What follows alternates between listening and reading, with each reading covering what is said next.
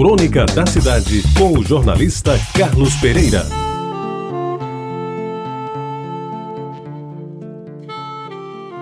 Amigos ouvintes da Rádio Tabajara, confesso que não sei muito bem quando aconteceu. Imagino que foi no final da década de 40. Uma topada a mais, no bairro de Jaguaribe, sem calçamento, sem linha d'água e com muita areia e pedras pelo caminho de casa.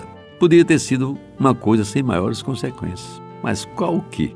Aquela topada, e eis a questão, marcou e muito a minha vida. Carregava e ainda carrego comigo o destino de ter vindo ao mundo com os pés quase chatos e os dedos estilo bico de gaita.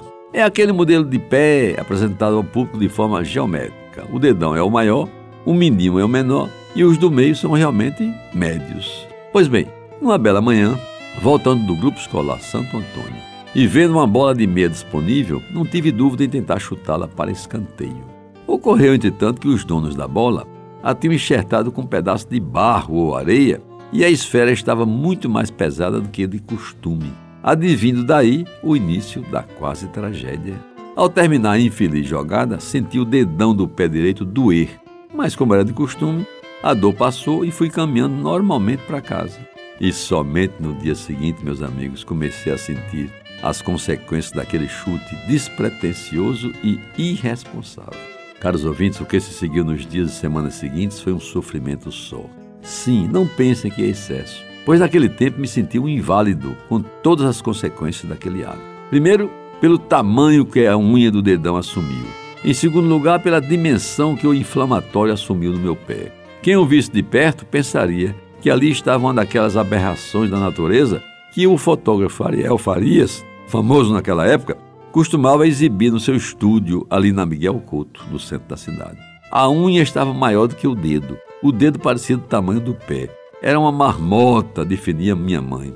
E eu queria sempre saber e nunca soube o que significava marmota. A minha tia Nazinha, minha madrinha, passou a cuidar de mim e da minha unha inflamada. E no tomar conta, ela me acalentava, dizendo que a inflamação ia ceder, que aquela pomada minâncora, nunca esqueci esse nome, ia fazer efeito e que não era preciso vacinar contra o tétano. Eis um nomezinho que tirou muito meu sono infantil e adolescente. Qualquer feridinha e vinha ameaça-me. Cuidado, menino, senão vai dar o tétano. Hoje, não sei bem se a responsável foi a água rabelo, a pomada minâncora já mencionada, ou mesmo a reza da preta velha que rondava minha casa, cujo nome não lembro. Só sei que a unha inflamada sarou o dedão voltou ao normal e continua sendo até hoje o maior de todos, no melhor estilo de gaita.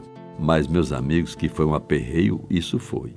Eu pensei até que ia morrer em consequência da inflamação. E naquele tempo já pensava, mas que morte em glória, morrer por causa de uma unha inflamada.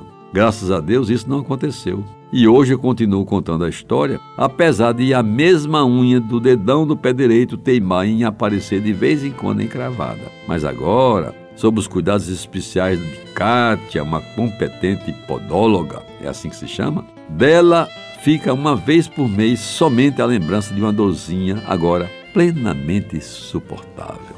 Você ouviu Crônica da Cidade, com o jornalista Carlos Pereira.